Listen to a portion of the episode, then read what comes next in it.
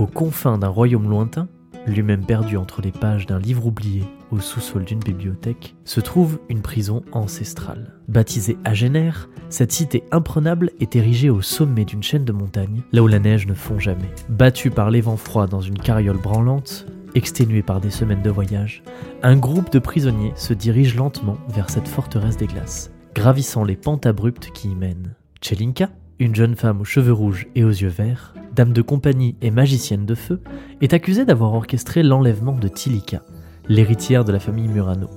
Sommel, un mercenaire à la carrure d'un géant et aux cheveux longs, arborant une épaisse barbe, est accusé de comploter contre le seigneur Adhémar au sein d'un groupe de guerriers dissidents.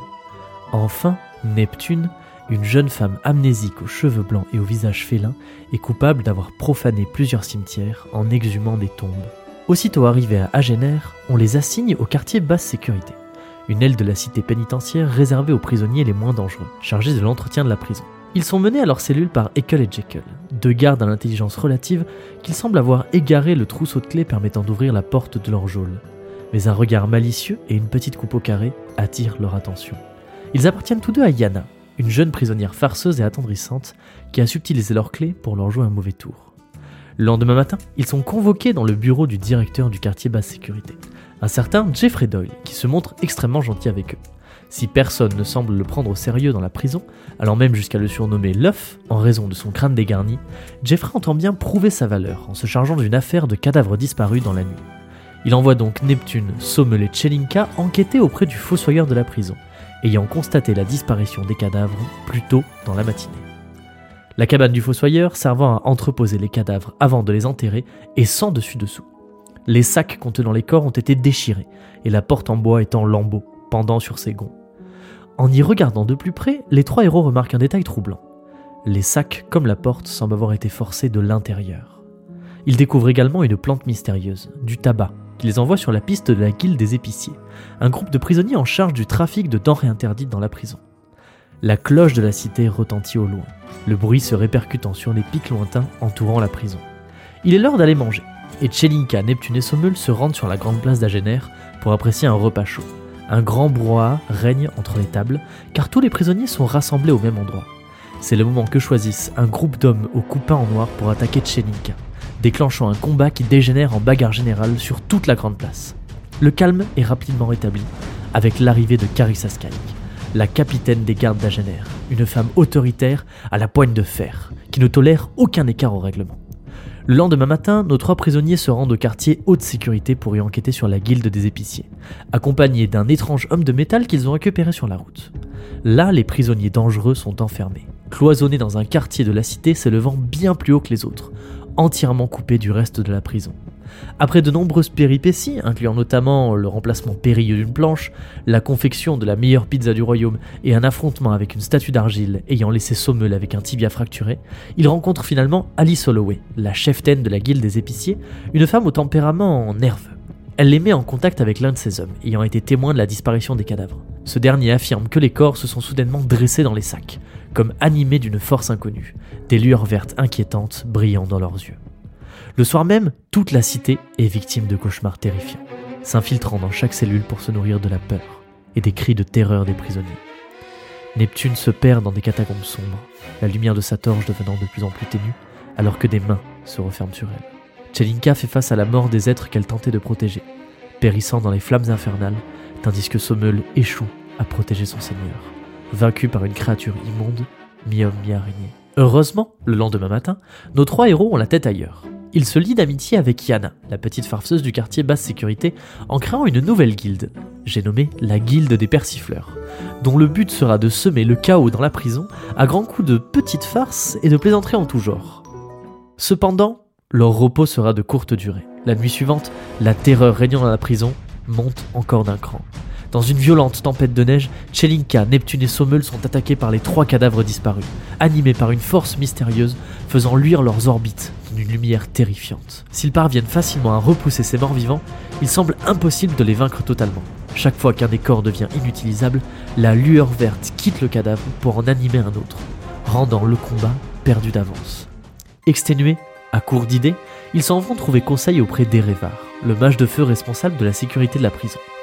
emmitouflés près de la cheminée dans la tour du mage, loin du vent glacial qui souffle dehors, nos trois héros apprennent l'existence de la magie des esprits, un pouvoir ancestral qui pouvait distordre la réalité et le temps, ramener les morts à la vie et contrôler l'âme des choses.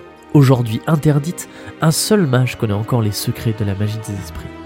Kaloum, ancien archimage, enfermé à Agener pour pratique illégale de cette magie.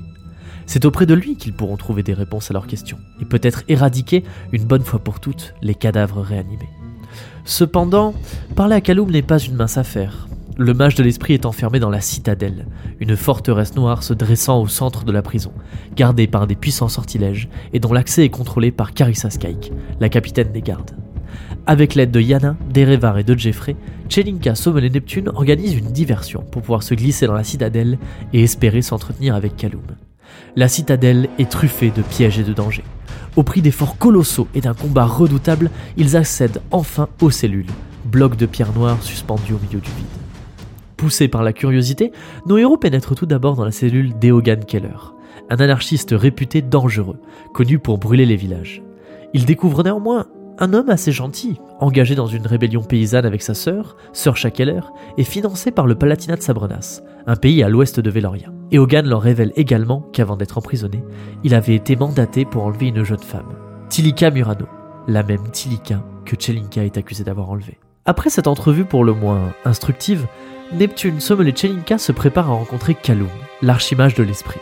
Les lourdes portes de granit noir s'ouvrent pour révéler un torrent de lave en fusion bouillonnant suspendu magiquement au-dessus de la tête d'un vieil homme occupé à lire. Kaloum est loin d'être l'homme machiavélique qu'on leur a décrit. C'est un mage paisible, passant le plus clair de son temps à lire, ravi de pouvoir parler de la magie des esprits, un sujet qu'il passionne. Il leur apprend que la magie des esprits est autrefois pratiquée par un grand nombre de magiciens, jusqu'au jour où la fin du monde est apparue en rêve à tous les puissants de ce monde, qui en ont déduit que la magie des esprits devait être interdite. Il accepte de les aider pour leurs problèmes de mort-vivant, contre du poulet frit un mets recherché à Agener, contrôlé par la guilde des cuistanciers. Au prix de magnifiques moustaches en charbon et d'un passage éclair dans les cuisines de la prison, nos trois persifleurs rapportent du poulet à Kaloum, qui leur révèle tous les secrets de la magie des esprits. Les morts vivants qu'ils pourchassent sont des esprits des affres, des entités échappées du monde des morts, se nourrissant de la peur pour gagner en puissance. Pour les anéantir, une seule solution faire sortir les esprits des corps qu'ils habitent et pratiquer un rituel pour les renvoyer une bonne fois pour toutes dans leur monde.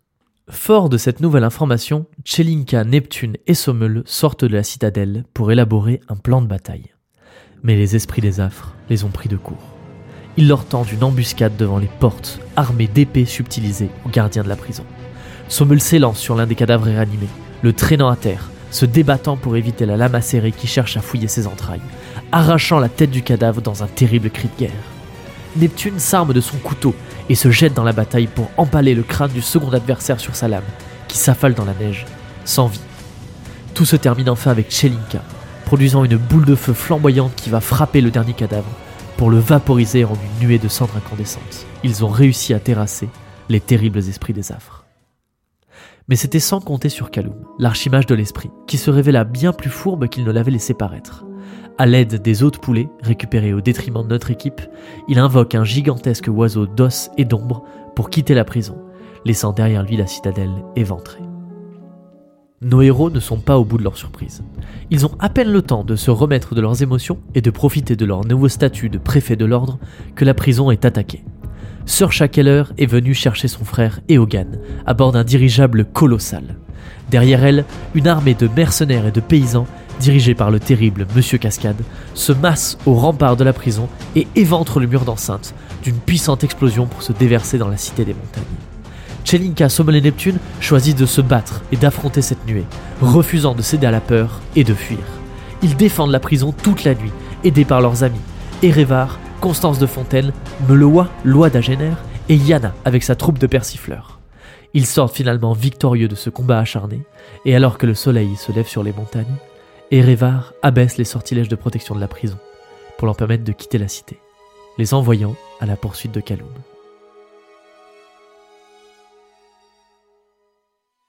Ils commencent leur enquête à Veloria, la capitale du royaume, grande cité aux pierres dorées, demeure du roi Théodoric Ier et place forte de la magie, dominée par le Collège des Mages, la plus grande et la plus puissante école de magie du continent.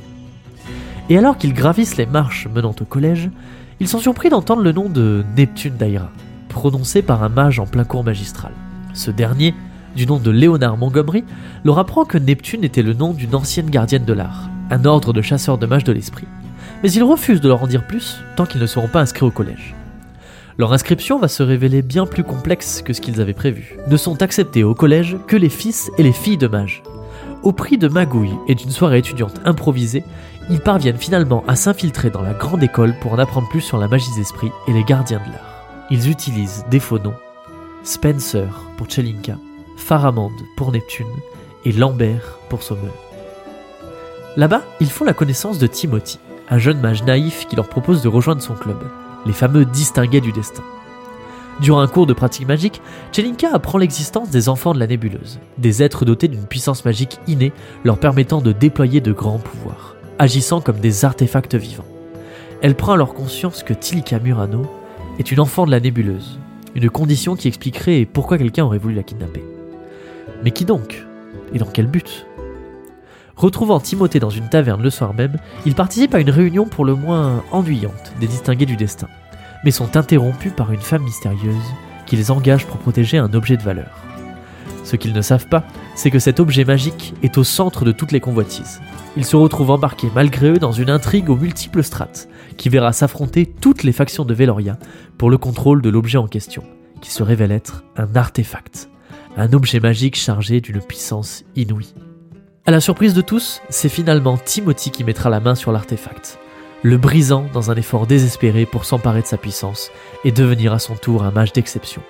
Si l'expérience réussit, elle laisse de profondes marques sur le jeune mage, condamné à souffrir jusqu'à la fin de sa vie, assailli par des vagues de magie trop puissantes pour être contrôlé. Cependant, Timothy n'en a que faire. Il est maintenant convaincu d'être assez puissant pour affronter Kaloum et le vaincre dans un combat singulier. Parallèlement à ces événements, Neptune s'embarque dans des recherches approfondies pour tenter de renouer avec son passé. Elle découvre l'existence de la confession du songe brisé, un ordre de magiciens vénérant l'araignée, un dieu ancien tissant la toile de la réalité. Après avoir saboté les festivités d'une déesse et s'être attiré les foudres de Jupiter, la championne de la Louve-Mère, Neptune retrouve un fragment de son passé. Elle faisait effectivement partie des gardiens de l'art, traquant les mages de l'esprit sous les ordres d'Alastair Greaves, un homme sadique et cruel. Cependant, Neptune découvre également qu'elle ne répondait pas aux ordres des gardiens de l'art et semblait avoir ses propres buts. Dans un rêve, elle se revoit aider un membre de la confession du songe brisé à s'échapper en compagnie d'enfants mages de l'esprit. L'aventure suivante de nos héros les confronte au monde impitoyable du commerce de tissus à Veloria et à la cour des manteaux, une nouvelle guilde très influente à la capitale. Alors qu'ils traversent la place des Tilleuls, Sommel se fait interpeller par Rasmus, un ancien compagnon d'armes, ce dernier les supplie de l'aider et leur donne une nouvelle information. Il y a quelques années, il a été contacté par un membre de la Confession du Songe Brisé pour enlever Tilika Murano, travail qu'il a refusé pour des questions morales. En s'occupant d'une querelle entre deux marchands de tissus, Sommel, Neptune et Chelinka font la connaissance de Dame Firkins, une noble qu'ils aident à défaire le baron Barnett, son adversaire en affaires, et supposément chef de la cour des manteaux. Cependant, ils découvrent un peu tard que la cour des manteaux est en réalité dirigée par Dame Firkins, ayant accédé au titre de baronne par la fourberie et la tromperie, les manipulant pour venir à ses fins. Ils sont ensuite embarqués malgré eux au mariage du prince Léomir, en compagnie de Jérémy Michocolac, un jeune chef pâtissier qu'ils ont aidé à réaliser un gâteau somptueux pour faire concurrence à Cyril Lagnac, un autre pâtissier renommé de Véloria. Le frère du roi, Léomir, épouse Pernille Valgart, l'héritière de la grande principauté de Macar, un pays voisin que Véloria souhaite compter parmi ses alliés. Sur place, ils font également la connaissance du roi Théodoric Ier, qui témoigne d'un intérêt sincère envers eux, allant même jusqu'à les inviter à la grande chasse royale qui se tient le lendemain. Cependant, nos héros ne profiteront pas plus du mariage. Alors que leur gâteau est servi, Mérival, le chef des espions du seigneur Adhémar, seigneur de Sommel, empoisonne la part de la mariée. Elle est cependant sauvée de justesse par Kaloum, à la surprise générale. Le mage de l'esprit a bien préparé son coup, et veut profiter de cet événement mondain pour voler le plénimite, le plus puissant de tous les artefacts magiques, avec le concours de la Cour des Manteaux et de Dame Firkins. C'était sans compter sur Chelinka, Sommel et Neptune, qui opposent une résistance farouche à Kaloum, affrontant ces créatures démoniaques dans la bibliothèque du Collège des Mages. Timothy fait alors son apparition et parvient à maîtriser Kaloum, opposant la puissance du mage à la sienne, surpassant l'archimage dans la maîtrise de la magie des esprits. Kaloum a cependant un dernier tour à jouer. Il révèle la vérité sur la traque des mages de l'esprit à Timothy, se servant de la naïveté du jeune homme contre lui et le retournant contre le collège des mages. Par désespoir, Timothy se range alors du côté de Kaloum, rejoignant l'homme qu'il avait juré de détruire. Sous les yeux impuissants de nos trois héros, Kaloum tente de s'emparer du plénimite, pour finalement trouver son réceptacle vide. Les souvenirs de Neptune lui reviennent alors. Elle se revoit voler le plénimite, 16 ans plus tôt, et entamer un rituel interdit dans une plaine embrumée, percée par d'innombrables monolithes sombres et acérés. Mais alors qu'une déchirure apparaît dans le ciel, et que des pattes monstrueuses percent le tissu de la réalité, Neptune est tué par Alastair Greaves, le chef des gardiens de l'art. Dans un dernier souffle, elle téléporte le plénimite, perdu à jamais dans le temps et dans l'espace. Traqué par Léonard Montgomery, qui souhaite renvoyer Neptune derrière les barreaux, Chelinka, Neptune et Sommel quittent alors le collège des mages en catastrophe, espérant rejoindre le port et fuir Veloria le plus rapidement possible. Au détour d'une ruelle, ils sont cependant capturés par des cavaliers énigmatiques qui les mènent à leur chef Ten, qui n'est autre que Yana, leur ancienne connue à la prison d'Agener.